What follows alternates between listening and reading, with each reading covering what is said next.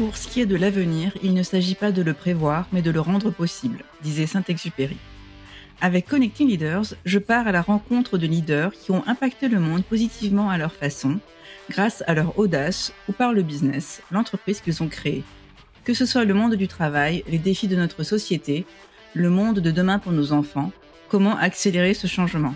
Bonjour, je suis Simonie Devec. Mon expérience en tant que business partner finance et RH, aux côtés de dirigeants, de leaders, en environnement tech, start-up, multiculturel, mais aussi mon engagement au sein du board de l'ONG internationale Passerelle Numérique, et enfin ma passion pour les sujets autour de l'impact, de l'entrepreneuriat, du leadership et de l'éducation m'ont permis de voir à quel point le leadership, c'est avant tout de l'action, de l'ambition, mais surtout des relations, des connexions humaines, socle de tout. Mon objectif est de partager le parcours passionnant de mes invités, leur état d'esprit, les racines de leur engagement qui les portent, mais aussi de leur envie de transmettre, d'entrepreneuriat, de challenge et de succès, le tout afin d'apporter un regard éclairé sur notre société et permettre à d'autres aussi de passer à l'action. Belle écoute Bonjour, aujourd'hui je reçois Emmanuelle Larocque, fondatrice de Social Builder, une start-up sociale dans l'accompagnement et l'inclusion des femmes dans les métiers du numérique.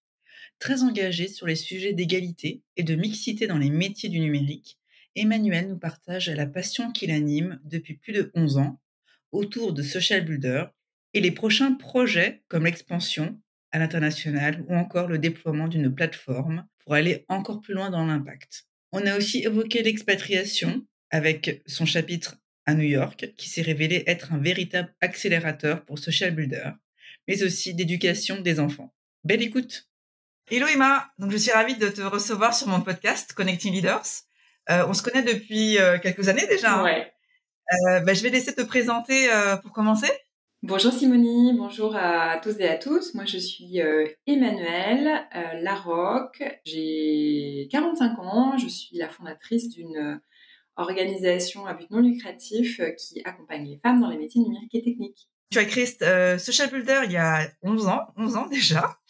Est-ce que tu peux nous parler euh, de la genèse, comment euh, t'es venue l'idée, euh, nous raconter aussi les débuts peut-être? Ouais, alors la genèse, c'est une envie, après une dizaine d'années d'expérience professionnelle, de faire quelque chose qui ait de l'impact. Moi j'ai vraiment un ADN d'entrepreneur social. Je souhaitais apporter une contribution sur la place des femmes dans la société, mais plus spécifiquement dans l'économie.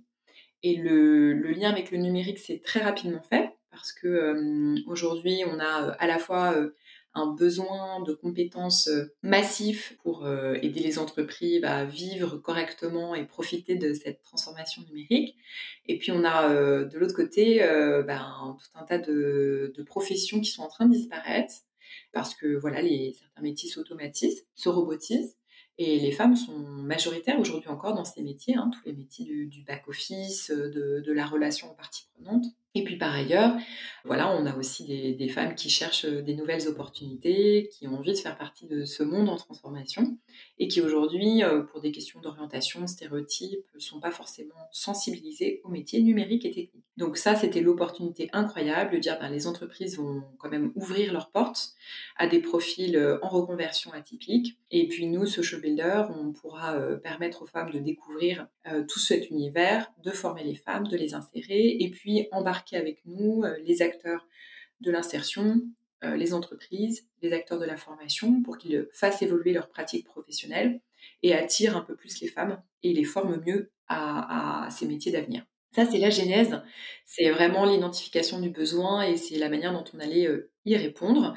Et puis au début, ben, c'était des conversations j'irais dans un, dans un salon autour d'une bière sur le fait que les choses n'allaient pas assez vite sur, euh, sur l'égalité femmes-hommes. Et puis, euh, et puis après, c'est voilà, une aventure humaine, euh, des gens qui rejoignent le projet, ont un impact.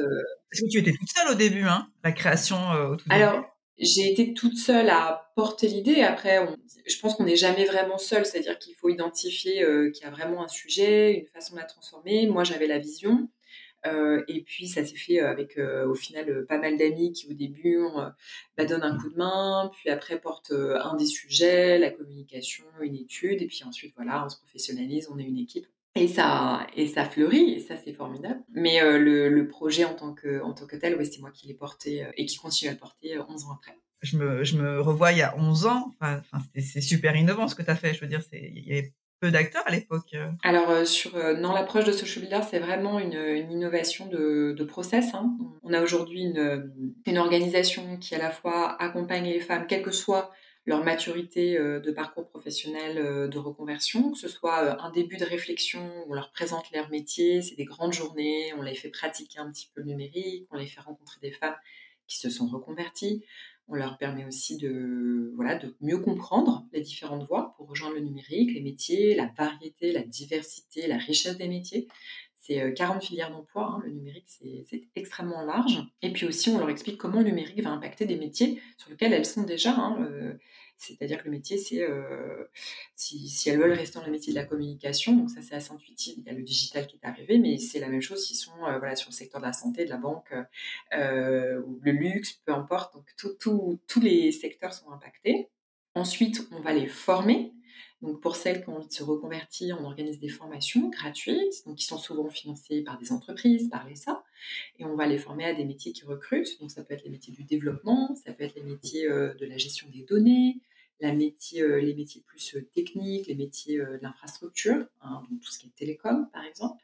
Et on va développer des formations de 3 à 18 mois, pour certaines en alternance, qui vont être adaptées à vraiment à des besoins d'entreprise, puisque notre première, pour rentrer dans un métier, on va voir les entreprises, on leur demande quels sont leurs besoins, et après on va construire un parcours. Et ensuite, on va travailler toute la partie insertion, parce que ça, c'est le plus important, je dirais, une fois qu'on est formé, et c'est de trouver des employeurs qui donnent la chance à des profils en reconversion. Il y en a de plus en plus, des grandes entreprises, des entreprises puissantes, des entreprises qui recrutent, qui forment, qui forment en interne, qui payent bien. Et donc, nous, on monte, euh, on a 300 entreprises partenaires avec qui on, on crée des actions. Alors, soit ils impliquent leurs salariés dans des programmes de mentorat, soit euh, elles vont proposer des postes, soit elles vont proposer des actions de formation en partenariat avec Social Peter. Donc, c'est assez large. Et ça, c'est euh, 70 000 femmes accompagnées depuis le début de l'aventure. Donc, euh, c'est à la fois à la fois une goutte d'eau dans l'océan, euh, et à la fois, à chaque fois, c'est un petit pas en plus vers la concrétisation d'un projet. Les programmes Social Builder ne, ne, concernent uniquement que des hard skills. Est-ce que vous avez aussi des parties sur les soft skills ou comment se réinsérer justement euh, sur le, tout ce qui est recrutement euh? Ça, c'est une, une, question tellement importante.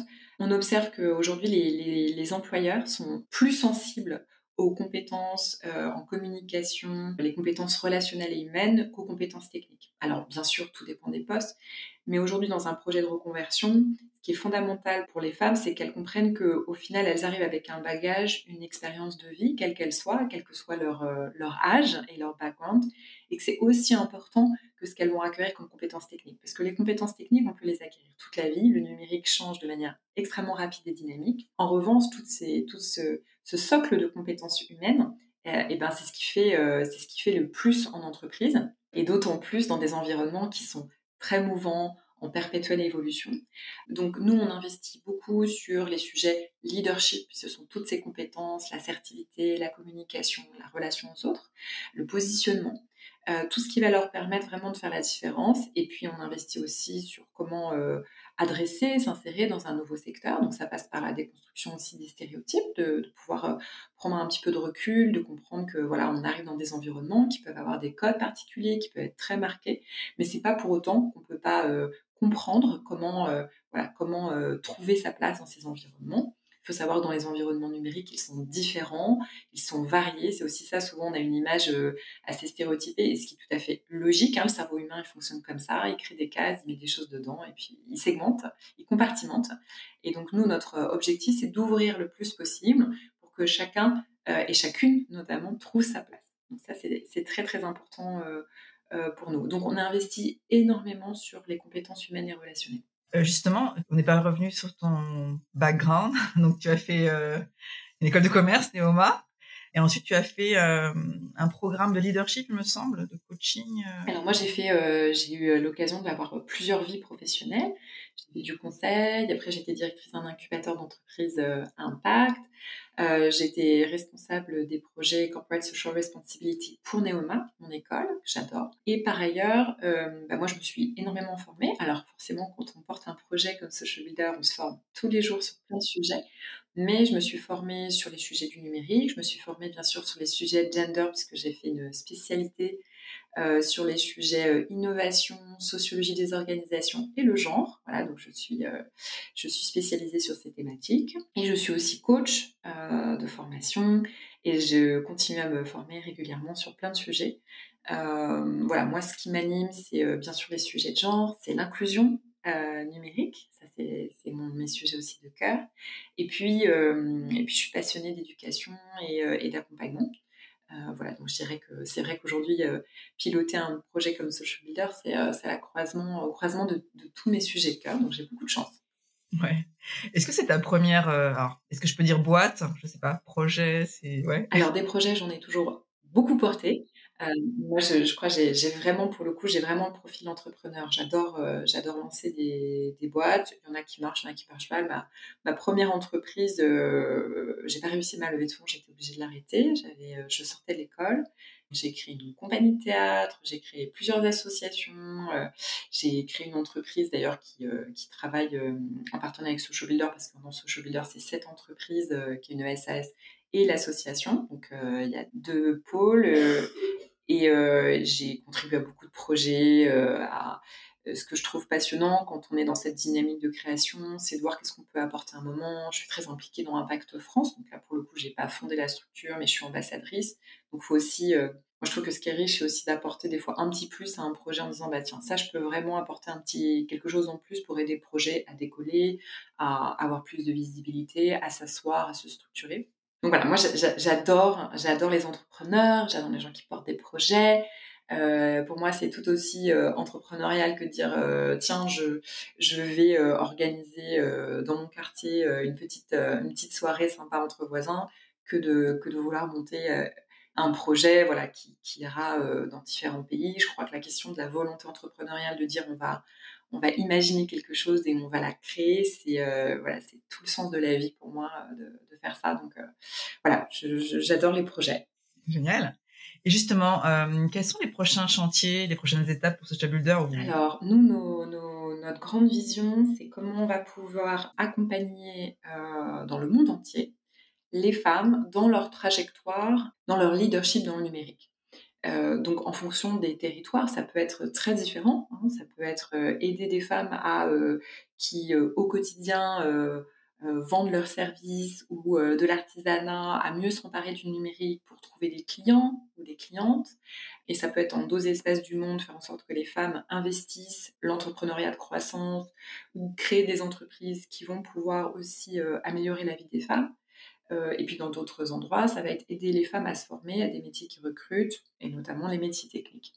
Donc là, on est en train de créer une plateforme qui s'appelle l'Académie, qui euh, pourra euh, proposer des parcours à des organisations qui accompagnent les femmes, des ONG, des entreprises, pour les aider justement à les éduquer, les sensibiliser sur les sujets numériques, stéréotypes, euh, et les amener aussi à choisir euh, des filières scientifiques, techniques, euh, mathématiques, informatiques. Donc nous, notre grand projet, c'est cette plateforme de formation, d'éducation et d'accompagnement pour les femmes qui permettra aussi de les rapprocher d'employeurs, de formateurs, formatrices, d'accompagnants, des coachs, des mentors.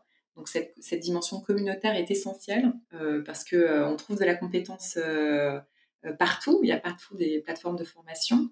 Ce qui est plus compliqué, c'est comment après on cristallise ces formations, on, les fait atterrir sur un projet euh, qui a du sens pour une personne et qui lui permet de gagner sa vie. Donc ça, ce sera à l'échelle, vous le déployez à l'échelle mondiale Exactement. Donc là, on est en train de travailler sur la construction de la première version de la plateforme avec euh, un territoire euh, le premier territoire d'implantation, ce sera le Sénégal. Et donc, euh, plusieurs langues, j'imagine? Oui, multilingue. Euh, donc, on commence français-anglais.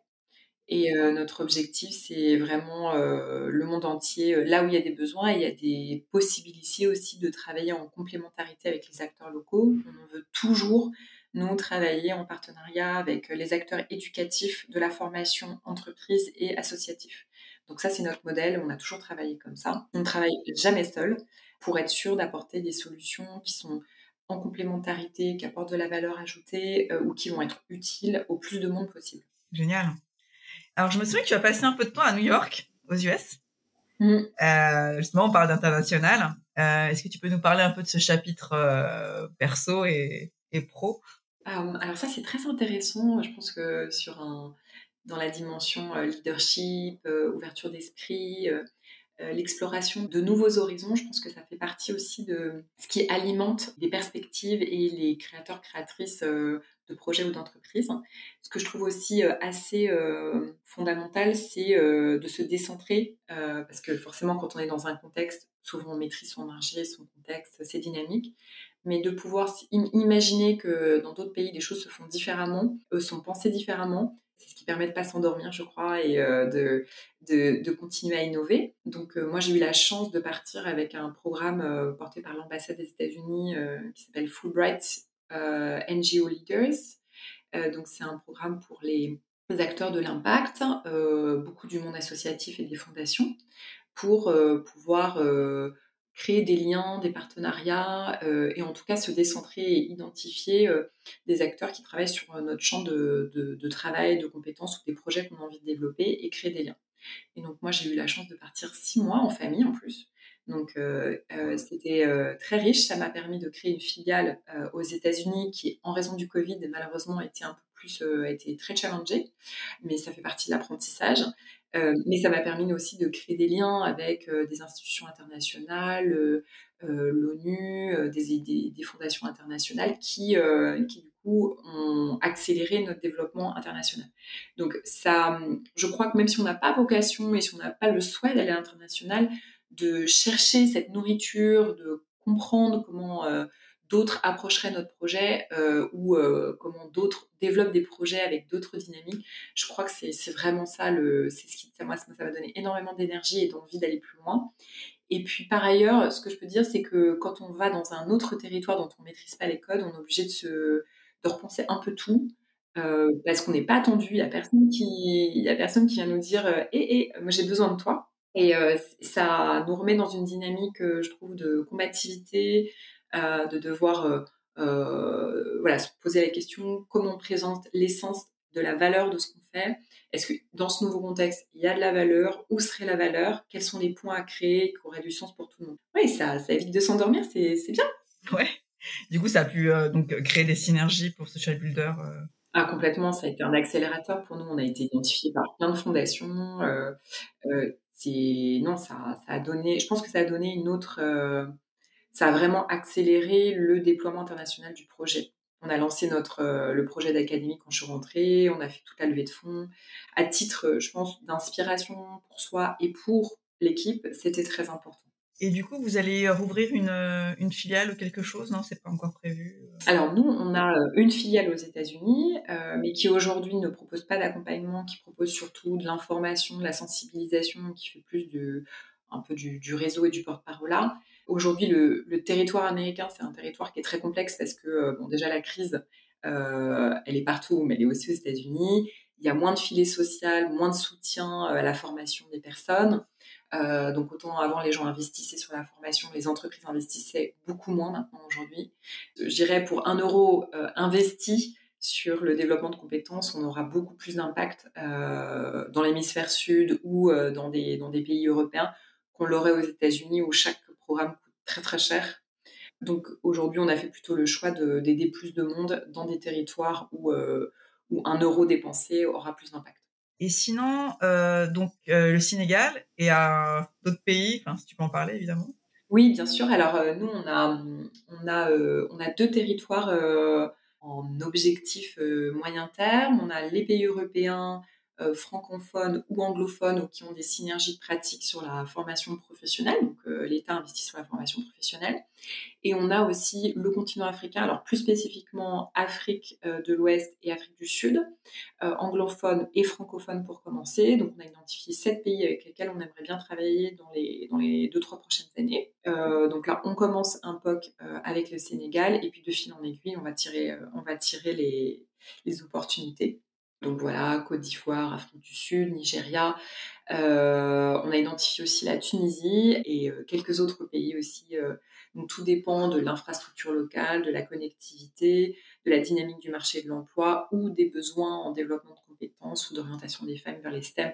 Il faut qu'on ait à la fois un marché porteur de création d'entreprise ou autour de des femmes et du digital, que les personnes soient un minimum équipées bien sûr, alors euh, en euh, ordinateur ou en téléphone portable, et qu'il y ait euh, des relais locaux qui puissent, qui puissent accompagner les femmes.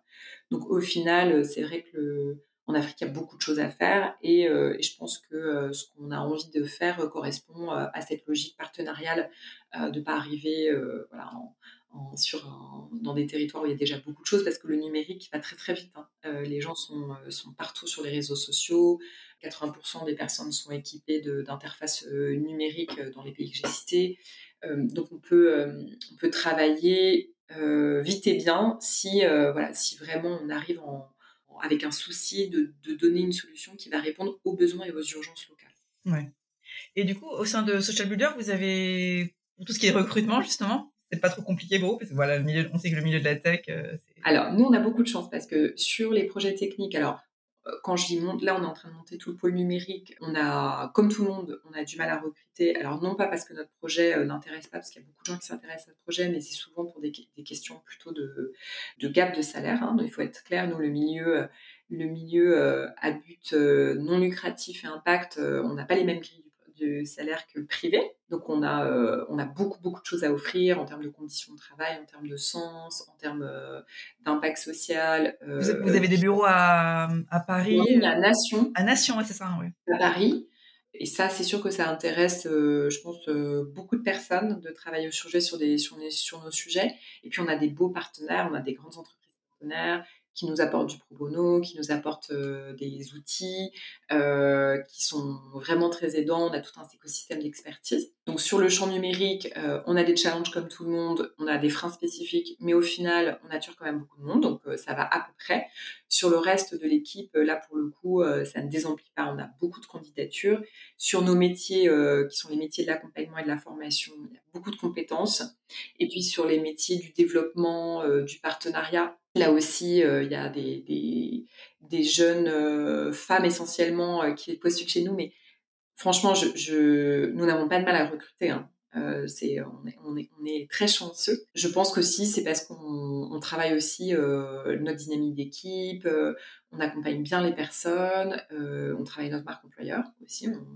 On, est sur tous les bons sites, on aux bons endroits. Moi, je, prends souvent la parole hein, sur euh, l'importance d'investir dans les équipes, le management, euh, quel type de leader euh, aussi attire dans nos environnements professionnels. Et ça fait toute la différence, je, pense. Hein. Donc, on, est, on est comme toutes les entreprises, on, soigne nos salariés, on fait attention, on accompagne. On pas bien sûr, on ne peut pas tout faire bien, mais comme on est une, une, entreprise en croissance, il faut faire très attention parce que, bah, bien sûr, parce que on a toujours aussi des contraintes de ressources euh, de tout type. Donc euh, voilà, il faut faire très attention à, nos, à nos équipes.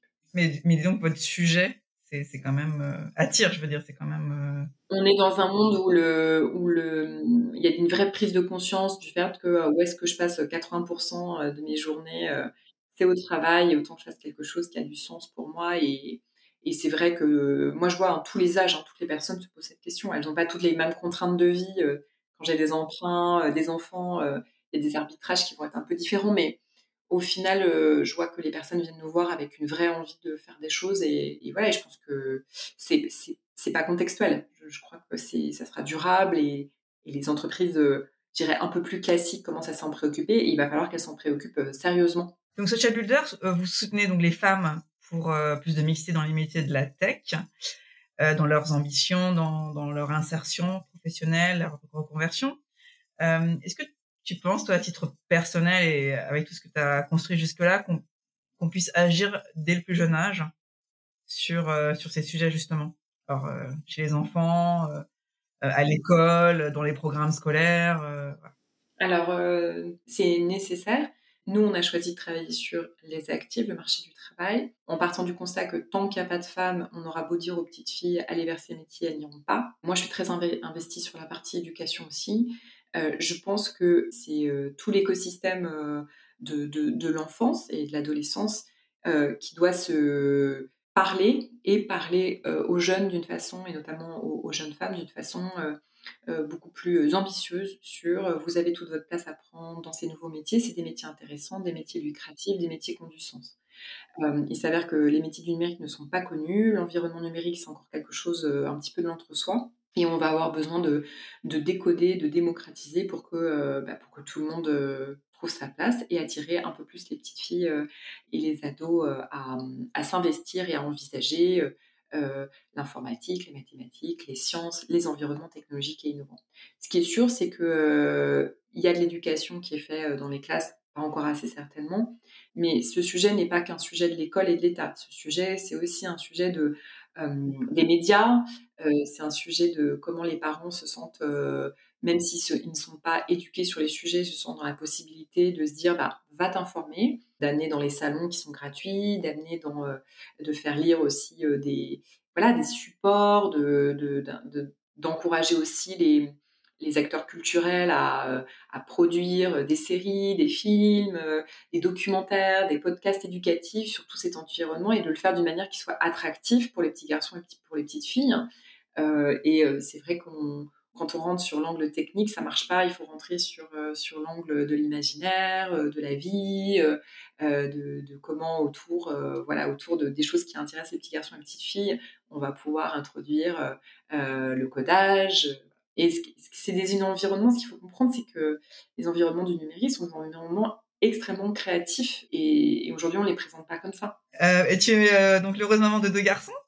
Oui. Euh, Est-ce que justement tu as quelques anecdotes euh, à nous partager sur, euh, sur, sur, leur éducation Alors ça c'est intéressant parce que donc bon, je sais que tu poses la question aussi aux, aux, hommes, hein, mais sur l'éducation donc moi ce que j'ai sur la question de l'éducation, moi ce que j'ai essayé de faire c'est à chaque fois que je, je, lis un livre à mes enfants donc qui aujourd'hui ont 5 et 8 ans, j'ai pris le parti de toujours féminiser ou masculiniser euh, quand on parle de métier, et je, vais dire quand il marquait le mécanicien, je vais toujours dire le mécanicien ou la mécanicienne. J'ai fait ça depuis qu'ils sont tout petits. Et euh, ça a vraiment forgé une façon de s'exprimer de mes enfants qui aujourd'hui vont toujours regarder les deux côtés. Après, ils ne sont pas naïfs, hein, ils voient bien qu'il y, a, des vrais... Euh, les métiers sont sexués, hein, c'est plutôt la boulangère et c'est plutôt l'éboueur, le monsieur. Ça, ils le voient bien au quotidien, ils sont capables de dire bah, je vois que mais, euh, mais je sais que dans leur inconscient, j'ai planté une petite graine. Donc ça, c'est des pratiques, euh, je pense qu'on est plusieurs à le faire, mais que je recommande.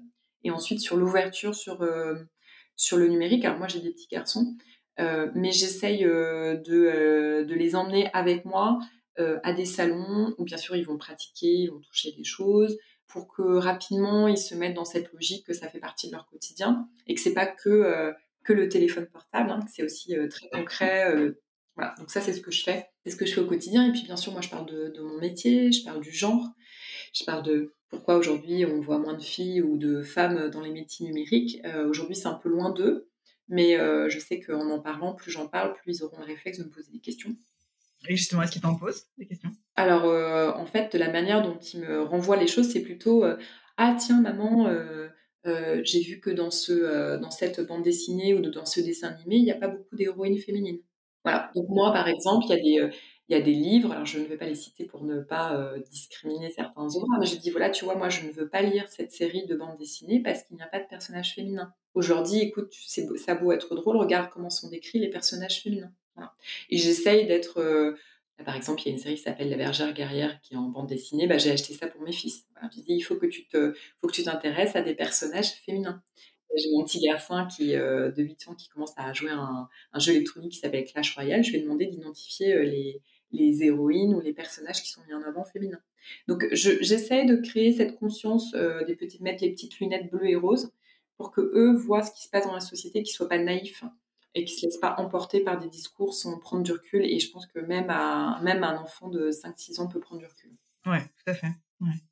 Alors, dernière question, Emma. Euh, quels sont tes drivers dans la vie? Qu'est-ce qui te fait lever le matin? Alors, moi, j'avoue que j'ai euh, beaucoup de chance parce que euh, je, mon métier au quotidien, c'est vraiment très connecté à ce qui me fait lever le matin.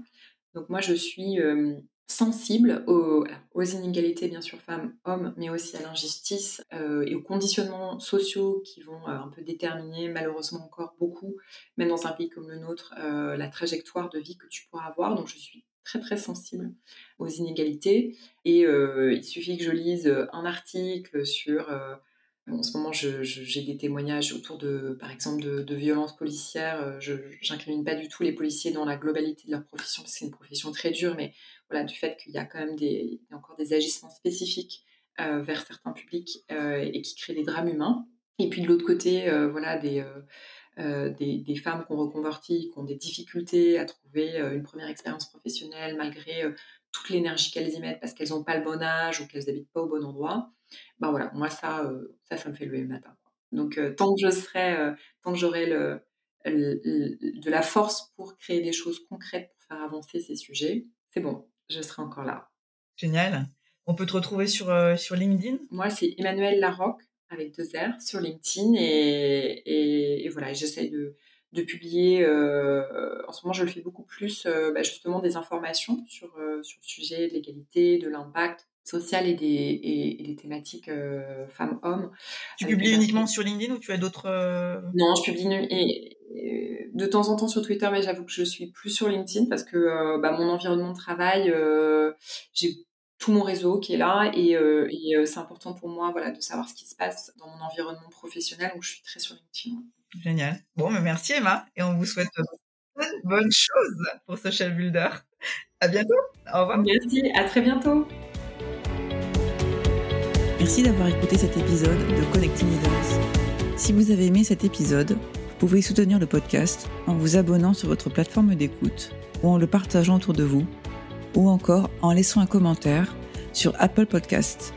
Merci et à très vite